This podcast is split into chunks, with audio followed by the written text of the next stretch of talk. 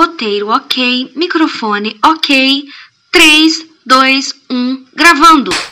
Olá pessoal, sejam todos bem-vindos ao terceiro episódio do podcast Pode Exagerar. Eu sou a Débora Garcia e juntos vamos nos aventurar no mundo das séries e filmes. Hoje eu vou falar sobre a primeira série que assisti e que com certeza vale a pena colocar na sua lista de séries para maratonar no final de semana. Prison Break é esse o nome, anote aí. Eu vou te tirar daqui. É impossível. Não se você projetou o lugar. Você viu a planta? Melhor que isso. Tá desenhado. Prison Break é uma série de ação e suspense que tem ao todo cinco temporadas e que fala sobre a amizade de dois irmãos que lutam para se proteger. Michael e Lincoln são interpretados por Wentworth Miller e Dominic Person, e sinceramente a escolha dos protagonistas foi certeira, assim como a história. Bom, sabe aquela coisa de família? Um irmão magro, o outro nem tanto, o mais bonito é o expert e o outro está na média nos dois sentidos.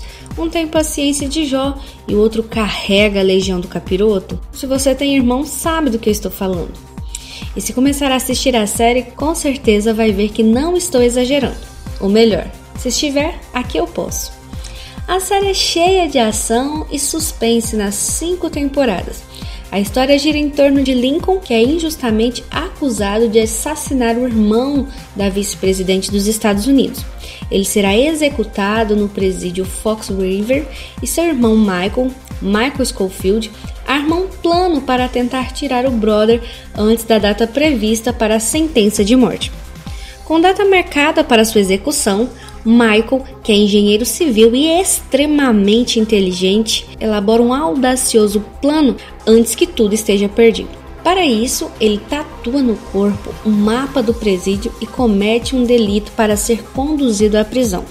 Ele então é enviado para a mesma cadeia do Maninho e lá tudo acontece. De acordo com a nossa experiência com séries no presídio, para não se dar mal é importante fazer alguns coleguinhas, ter ali alguns aliados. Para que o plano dê certo, é preciso que eles tenham esses aliados e aliados que são chantagistas.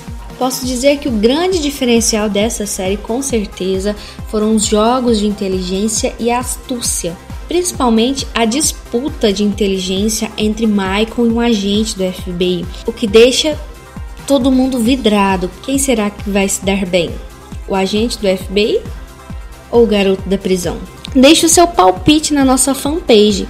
Se você acha que é o Michael, comenta lá. Ou se acha que o agente do FBI tem uma chance melhor, comenta também. É só entrar lá no Instagram Pode Exagerar ou também no Facebook na nossa fanpage Podcast Pode Exagerar. Como dizia para vocês, o engenheiro ele faz várias amizades ali no, no presídio, mas também inimizades. E ali ele vive um romance com a doutora Sara, Sara Tancredi.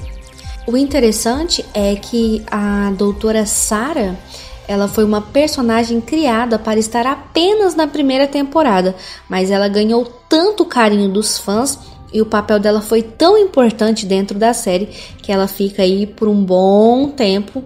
Posso dizer aqui até o final. A série é muito tensa e de episódio para episódio cria-se mais suspense. E isso deixa os espectadores com muita curiosidade e vontade de não parar de assistir a série. Prison Break também nos mostra que a vida é repleta de decisões difíceis e que temos que ter sabedoria para escolher a melhor opção. Se ainda não te convenci a assistir Prison Break, vou tentar novamente. Vou tentar mais uma vez.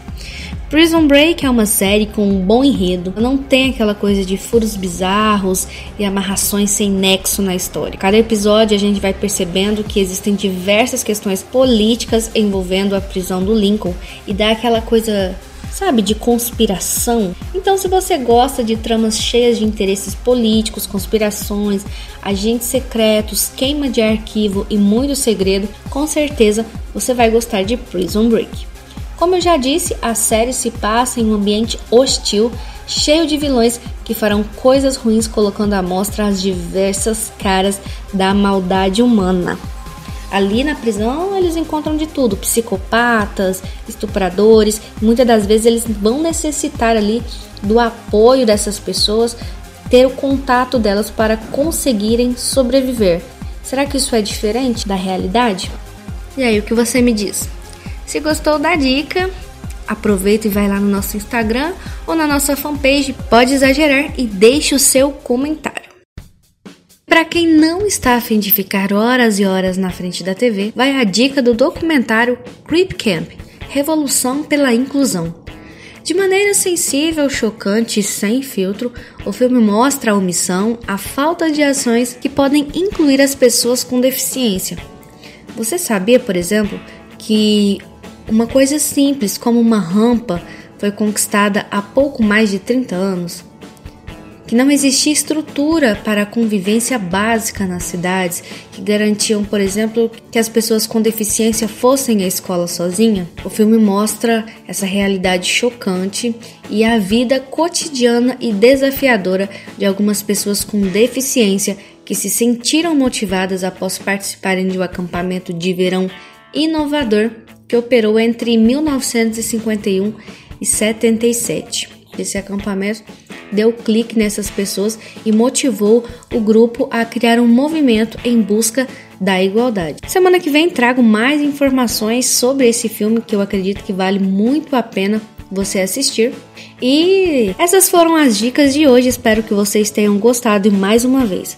Aproveitem para entrar na nossa fanpage Pode Exagerar e também no Instagram Pode Exagerar. Até a próxima!